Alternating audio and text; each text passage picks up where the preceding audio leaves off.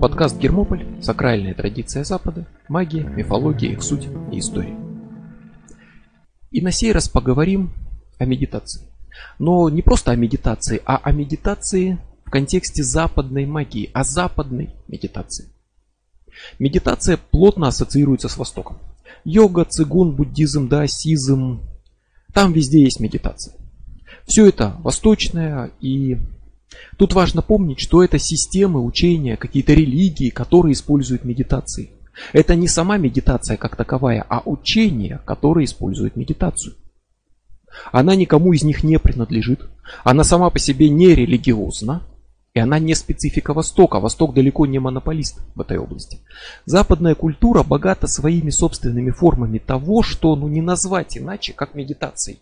Точнее сказать, назвать как раз таки можно иначе. Называется это как раз по-другому. Но по сути это не что иное, как именно медитация. Только в другом оформлении, с другими названиями. Она была на Западе всегда. И хотя медитация сама по себе не религиозная, ее используют религии, и в том числе ее используют западные религии. И религии, и мистические какие-то учения, магия, оккультизм, все пользуются на Западе медитациями. И медитацию конкретно мантра медитацию, на самом деле всегда использовало христианство. Под другим именем, естественно, в другом оформлении. И в самом классическом христианском варианте найдется место для мантры медитации, которая восходит к словам Павла, который вообще на самом деле своими словами во многом определил то, каким стало христианство, но у него сказано «Всегда радуйтесь, непрестанно молитесь, за все благодарите». Непрестанно молитесь, непрерывно молитесь, все время молитесь. Непрерывно молитесь, повторяйте молитву без остановки вслух или в своем уме раз за разом, раз за разом, раз за разом. Вот так делают с мантрами. Но это христианский исихазм, который учит контролировать мысли, направлять их все к Богу, и в том числе направлять их к Богу через длительное созерцание – котором снова и снова повторяется фрагмент текста Библии или молитва. Эта практика получила самое широкое распространение в виде конкретно Иисусовой молитвы. Там могут быть варианты, но это самый ходовой вариант. Иисусова молитва – это фраза «Господи Иисусе Христе, Божий наш, помилуй нас». Могут быть мелкие варианты, отличия. Это может сокращаться до «Господи помилуй». И эта молитва повторяется мысленно в течение всего дня. То есть живет монах исихаст.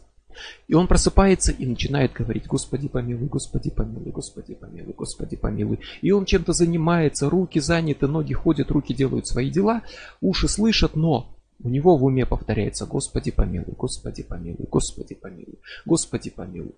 В течение всей его деятельности. Молитва повторяется в уме непрерывно все время бодрствования. Не механически, а осознанно. То есть, как говорят, что необходимо соединение ума и сердца. Безмолвное внимание и постоянный призыв такой божественной силы, как единой силы мира. И говорят о том, что через годы практики, а повторять надо десятки тысяч раз в день эту молитву, через годы практики она станет самодвижной.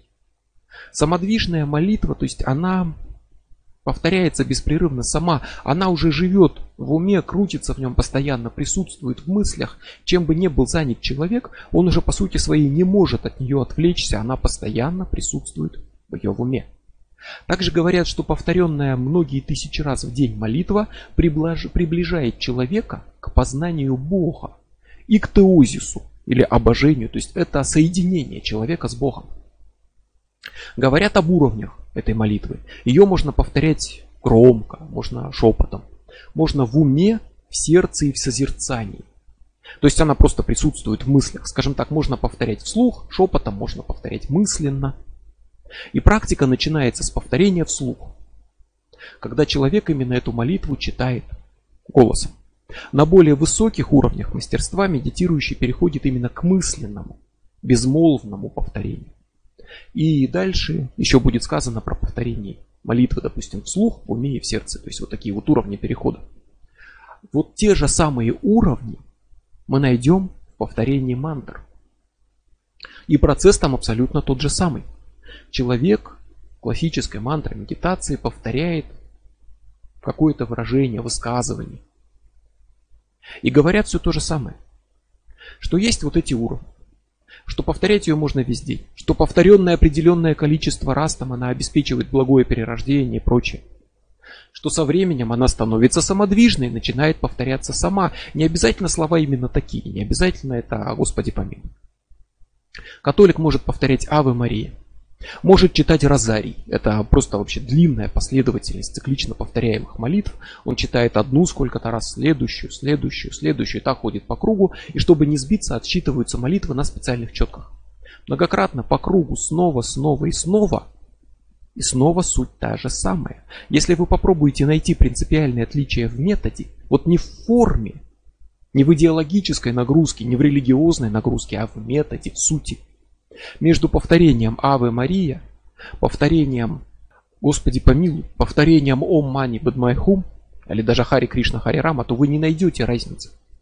Потому что молитва Исихаста это по сути христианская практика мантра медитации, которая практикуется монахами в христианстве уже больше тысячи лет. Это зародилось где-то в районе 5 века нашей эры, сама вот такая практика.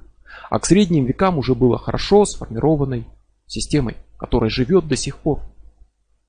Суть вся та же самая. Мантры также повторяются вслух, шепотом и мысленно. Также присутствуют постоянно в сознании, захватывая разум. Начинают повторяться сами.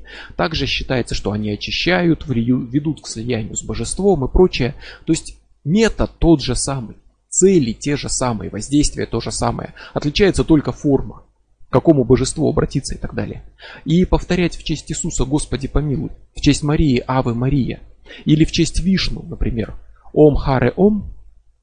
Или даже в честь античного языческого бога Пана повторять Ио Пан. Это именно отличие в форме, не в методе. Форма диктуется конкретной религией. Она тут разная, поэтому разные божества, разная идеологическая нагрузка – и очевидно, что в христианской форме все больше акцентировано на идею единого Бога, на поиск искупления, покаяния, но это идеологическая нагрузка, которая маскирует метод, а не изменяет его. По сути, исихазм использует мантра-медитацию. Если процитировать слова «Тот, кто желает увидеть, что из себя в действительности представляет его ум, должен освободить его от всех мыслей», то эти слова вполне сойдут за какое-нибудь буддийское высказывание, за слова мастера дзен, например, или что-то подобное, но это христианские слова, это слова святого Нила Синайского. И его же слова. Отбросив разнообразие, мы должны соединиться с ним, единственным и единым. Соединиться непосредственно в единстве, превосходящем разум. Медитация стремится к сосредоточению вот именно на одном едином объекте.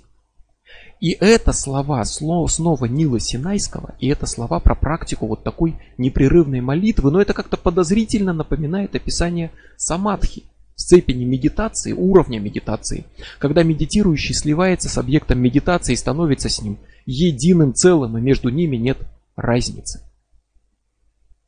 Такую вот умственную молитву, непрерывную мантру называют еще умным деланием. И рядом с исихазмом стоит мысленная брань. Не брань в смысле, когда ругаются, а вот та брань, про которую говорят, да, допустим, поле брани. Брань, то есть битва, сражение. Не мысленная ругань, а мысленная битва. Мис, мысленная борьба с греховными помыслами. Чтоб не только поступки и слова, но и мысли были праведными. То есть это метод контроля за мыслью. И снова используется Иисусова молитва. Она повторяется в голове, защищая разум от проникновения иных помыслов. Существует пособие по вот этой практике, книга «Невидимая брань», которая учит. Вот почему надлежит тебе как можно скорее воспротивляться этой пагубной гордыне ума, прежде чем она проникнет до мозга костей твоих. Воспротивляйся же, обуздывай быстроту ума своего. Умная или внутренняя молитва есть, когда молящийся, собрав ум внутрь сердца, оттуда негласным, но безмолвным словом воссылает к Богу молитву свою. Не словом только надо молиться, но и умом. И не только умом, но и сердцем. И снова используется в качестве метода, по сути, мантра в виде Иисусовой молитвы. И мантра, как таковая в классике, как раз таки служит, среди прочего, еще и способом защиты разума от блужданий. Медитация может использовать разные объекты. Самое известное это медитация на дыхании. При ходьбе это может быть медитация движений ног, самой ходьбы. И в любой момент это может быть в том числе медитация на повторяемой в уме фразе, на вот этой мантре. Разум, соответственно, сосредотачивается на ней. Разум утрачивает праздность, он перестает витать в облаках, перестает накручивать себя, уходить в прошлое, будущее, фантазировать, заниматься прочими своими любимыми делами и мысли, которые без всякого толку обычно перемалываются, вот как корова снова и снова свою отрыжку пережевывают, вот эти мысли, также перевариваемые, пережевываемые разумом, они уходят. Силы на них не тратятся, освобождаются ресурсы разума, он сфокусирован на цели, не отвлекается, он остр, осознан, силен, и вот это как раз та самая мысленная брань. Только без идеологической нагрузки, без рассуждений о грехах. В одной системе терминов эта мантра защитила от трех ядов, да, как буддизм, в буддизме говорят. Моха, спутанное сознание, рага, чувственная привязанность и двеша, неприятие, отвращение. То есть мантра защитила от трех ядов. В другой системе терминов про то же самое скажут, что постоянно повторяемая умная молитва безгласное, произносимое в сердце, мысленно повторяемое, защитило человека от даже мысленного греха. Разницы тут практически в сути не найти никакой. Игнатий Лойла, основатель ордена иезуитов, разработал целую систему, такой комплекс тренинга, медитативного тренинга, который изложил в книге «Духовные упражнения». Эта система тренинга сильно загружена, естественно, религией, идеологией, очень старомодно изложенная, но это именно медитации – Медитативный тренинг. Книга пережила века. Прошла через несколько тысяч переизданий и разошлась миллионами копий за это время. И эти упражнения все еще используются. Упражнения, естественно, насквозь христианские, но они выполняются, во-первых, в молитвенном уединении и молчании. Собственно, как любая медитация.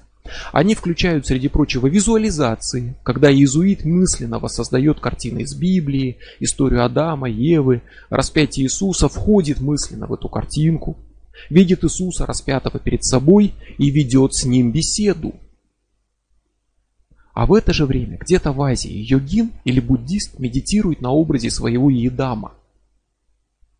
Едам это, ну, божество, Будда, такая вот божественная фигура – Выбор там больше, чем один только Иисус. И эту фигуру надо медитативно визуализировать во всех деталях, как реальное существо, с которым можно взаимодействовать. Вот то же самое делает иезуит.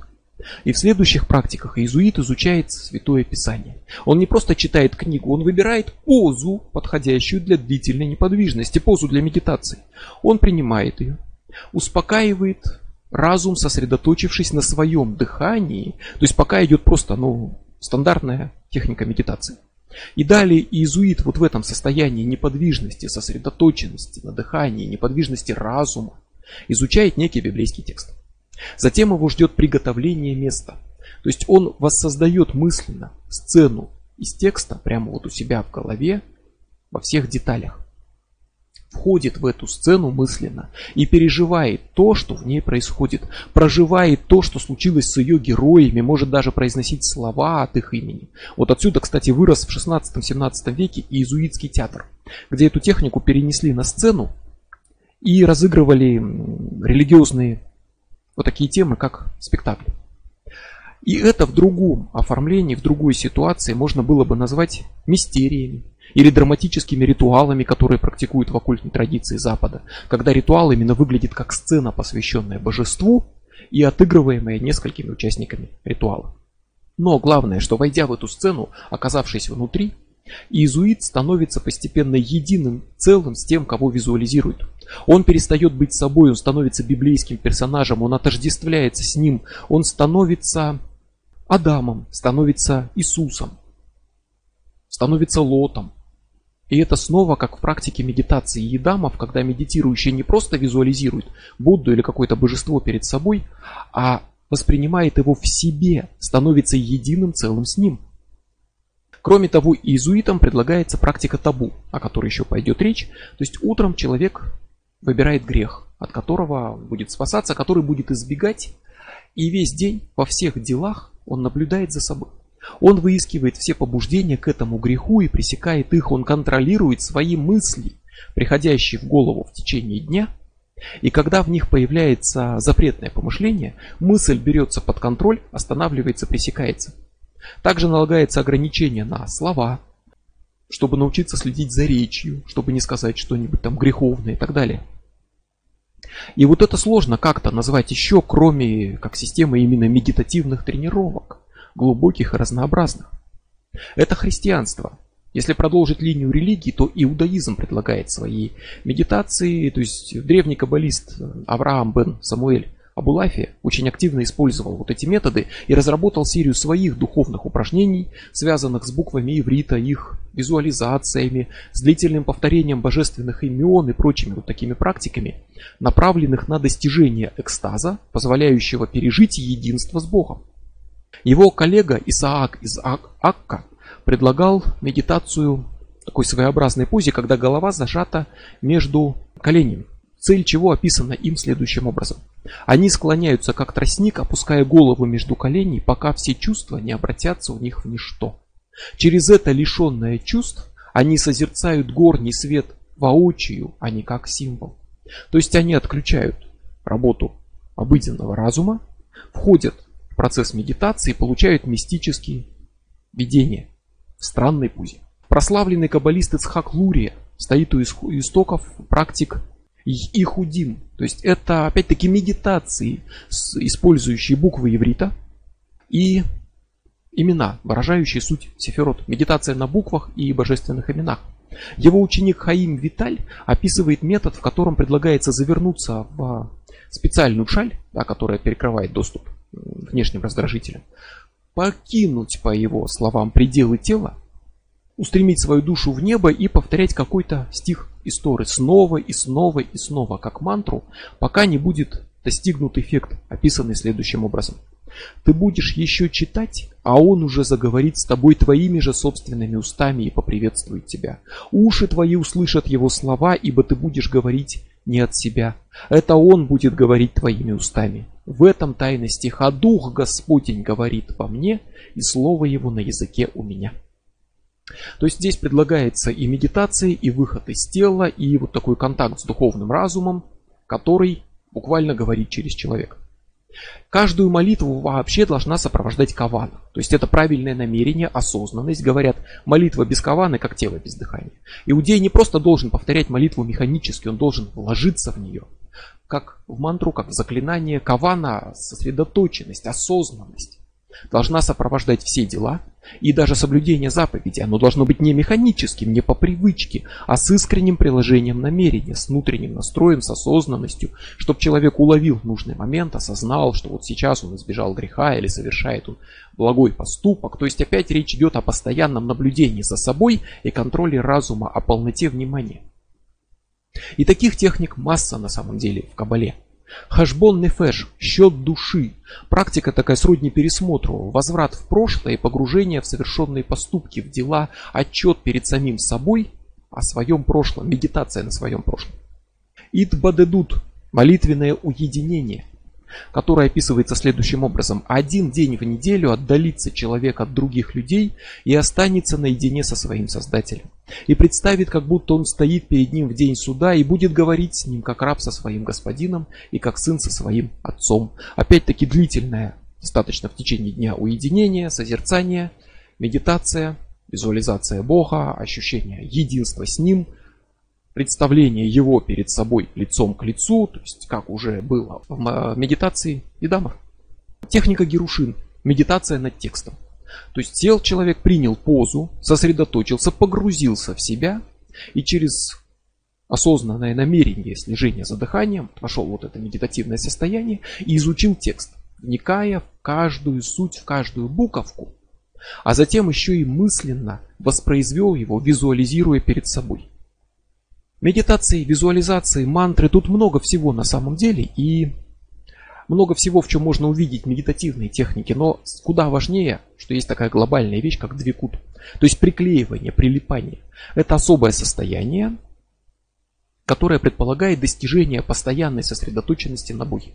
Когда к нему обращается каждая мысль, каждый жест, поступок, каждое слово, все рассматривается как ведущее к Богу или от Него. Причем изначально Двикут воспринимался как достижение, вершина, что-то такое вроде самадхи, опять-таки, между человеком и Богом, когда они сливаются воедино. То есть это было описано в 13 веке следующим образом. Набожные люди входили в состояние мысленного сосредоточения, погружаясь в небесные таинства. Они воображали благодаря силе мысли своей, что все эти таинства высвечены перед ними и когда они связывали свои души с высшей душой, таинства открывали себя, и все приводящие в трепет вещи становились высеченными в их сердце. Ну вот как назвать это мысленное сосредоточение, когда они связывают себя с высшей душой, кроме как медитации? Даже кроме как самадхи. И один из путей к такому сосредоточению виделся в том, что сосредоточенно повторяются 613 заповедей иудаизма, как глобальная мантра – и тут речь идет о достижении мистического откровения через медитацию, когда таинства открывали себя и приводящие в трепет вещи становились высеченными в сердце. Вот это же описывает, например, святой Франциск в христианстве. Однажды после молитвы я почувствовал себя наполненным ярким светом. Мне показалось, будто с моих глаз спала пелена, и перед моим духовным взором предстали все знания, накопленные человечеством. Истины, о которых ранее я не имел понятия, стали очевидны и понятны. Но со временем, особенно среди иудеев-хасидов, понимание Двикута изменилось. Он стал восприниматься не как достижение на пути, а как сам путь. Двикут стал отправной точкой, инструкцией на каждый день. Двикут для иудея – это состояние, когда все направлено к Богу. Каждый день, в каждом поступке, в каждом слове, в каждой мысли. Всегда присутствует везде память о Боге, о Его заповедях. Это с человеком постоянно. Что бы человек ни делал, он обращен мысленно к Богу. Он помнит его. Хочешь что-то сказать? Вопрос в том, будет ли это соответствовать воле Бога или нет. Хочешь что-то сделать? Вопрос в том, поведет это тебя к Богу или от Него тут нет третьего пути. Контролируй свою речь, контролируй свои дела, контролируй свои мысли. И тут нет нейтрального положения. То есть все, что делает человек, это или к Богу, или от Бога. Поэтому следить надо буквально за каждым жестом и каждой мыслью. Все фокусируется на одной точке. Необходимо постоянное присутствие внимания, осознанности, постоянное осознание своих вот этих слов, мыслей и дел для начала. То есть это состояние полноты внимания, постоянной ежедневной осознанности человека во всех его делах. Двикут это практика, направленная на культивацию в себе любви к Богу. На постоянную память о нем, присутствующую во всех делах, это такое постоянное служение, соединение с Богом для достижения единства с Ним. Но если убрать тут слово «двикут», то на его место можно вполне ничего больше не меняя вставить слово бхак, бхакти-йога. Вот все то же самое останется. Любовь, служение, память о Боге, посвящение ему своей жизни. Только Бог будет другой, индуистский. Бхакти-йога это именно индийская практика, направленная на вот такое служение божеству, культивирование любви к нему, постоянную память о нем. И там есть понятие атма невидана, то есть посвящение всех мыслей и действий Богу. Ну, собственно, это именно то, в чем состоит суть иудейского двикута. Там есть понятие киртана. В бхакти-йоге это прославление Бога, его имен, его деяний, и были примеры того, что именно сами имена становились объектами медитации в западной практике, вот как у Лури.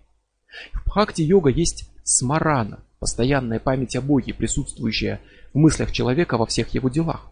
Практикующий бхакти-йогу должен постоянно помнить о Боге, без пауз и перерывов, пока он бодрствует. Опять-таки, это двикут. А для того, чтобы этого достигнуть, используется джаппа, повторение имени Бога как мантры. И в том же христианстве это уже знакомая Иисусова молитва. Господи помилуй, которая постоянно также обращает человека к Богу. То есть по сути все это тот же самый двикут и та же самая бхакти-йога, это просто разные термины. Это разное религиозное оформление для одной сути. А есть еще и сугубо оккультный, не религиозный, а оккультный текст. Алистер Кроули, Либер Астарта. Вот это западный вариант. Западная инструкция, оккультная, по служению излюбленному божеству. С указанием, как выбрать божество, как оформить храм, как подготовить образ божества, как жить и что делать для достижения соединения с ним. И текст начинается со слов «Это книга о соединении с избранным божеством посредством преданного служения». Это именно то, о чем говорит Бхакти-йога. Если не знать, о чем идет речь, то это вполне покажется началом инструкции по бхакти-йоге, а если заменить избранное божество на традиционное вот это иудейское БГ, то можно подумать, что речь идет снова про двикут. Потому что форма разная, а принцип один, суть одна.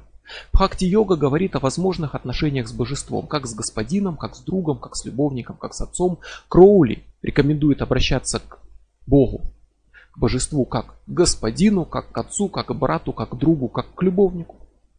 И дает указание практику. Пусть он исключит из своей жизни все действия, слова и помыслы, ненавистные избранному божеству. Кроме того, пусть избегает всякой грубости и немилосердия в мыслях, словах и поступках, памятуя о том, что над избранным божеством стоит то единое, в коем все есть суть одно.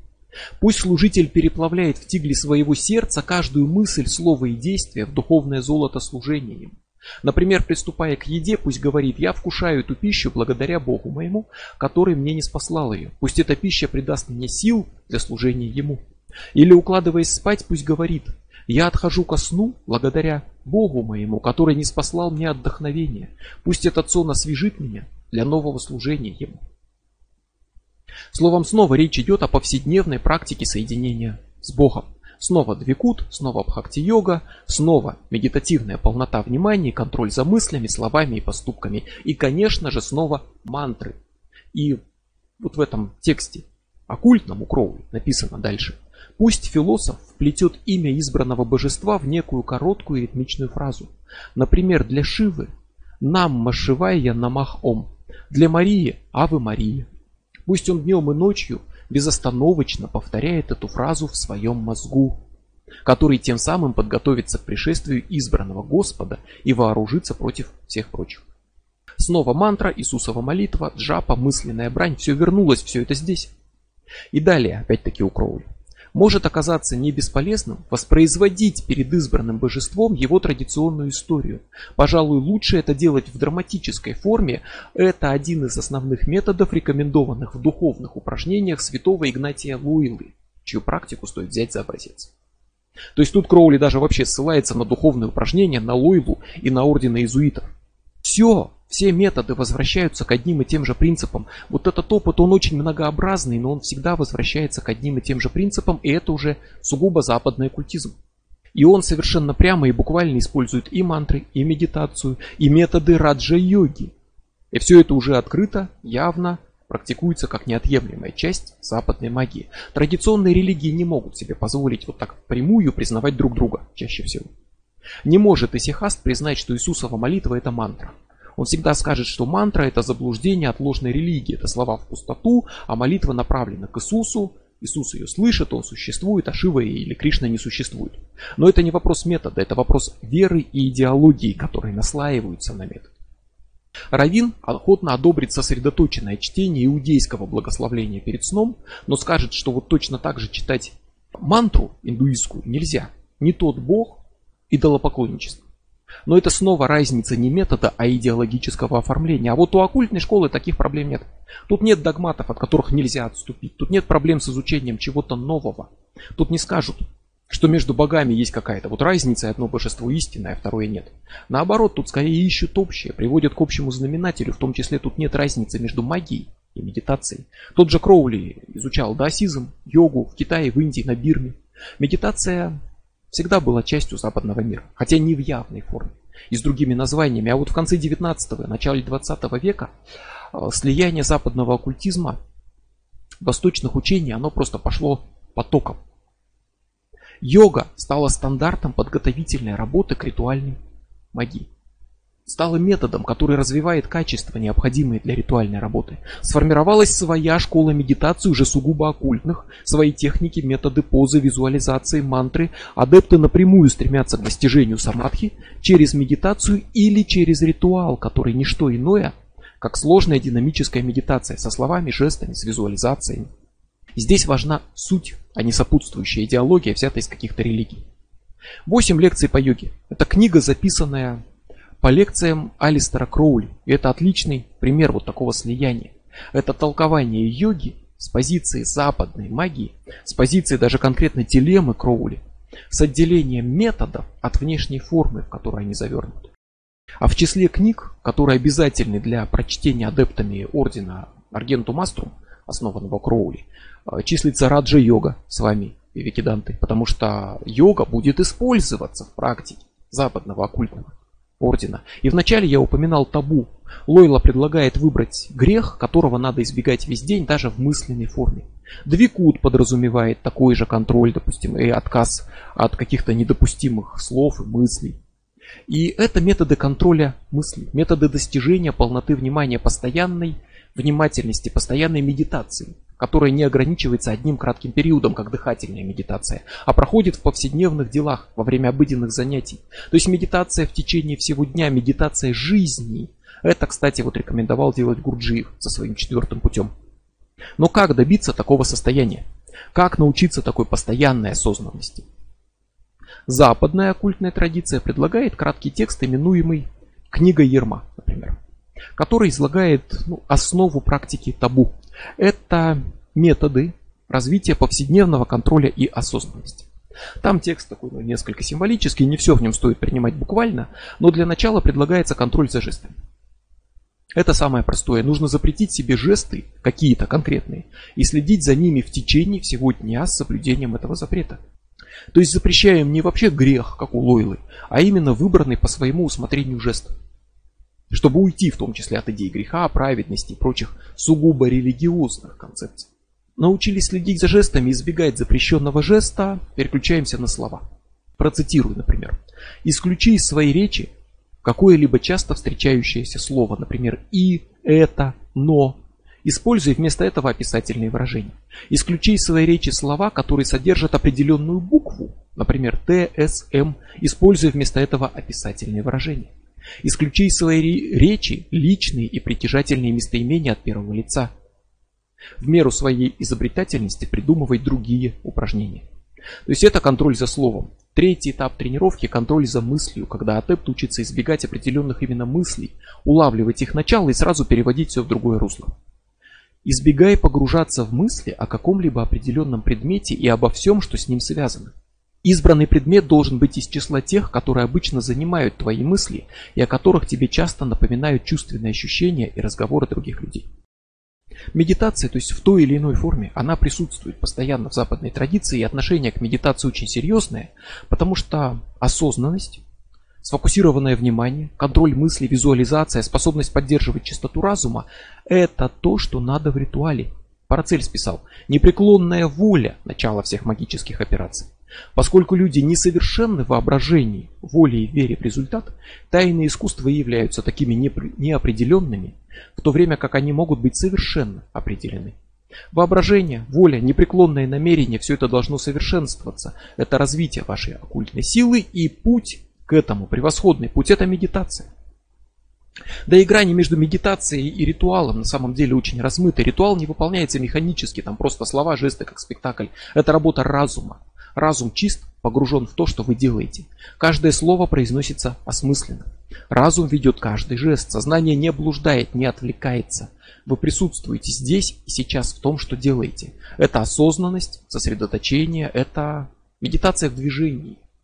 Это не новость, кстати, для самой медитации. Буддизм часто воспринимается как чистая философия, где вот люди сидят целыми днями, медитируют и так далее. Но буддизм включает обширный комплекс ритуалов, работу с духами, божествами, предсказания, молебны. И все это тесно переплетено с медитацией, и одно не отделить от другого. Лама проводит ритуал, читает мантры, бьет в барабан, звонит в колокольчик, делает подношение духом, освещает пищу.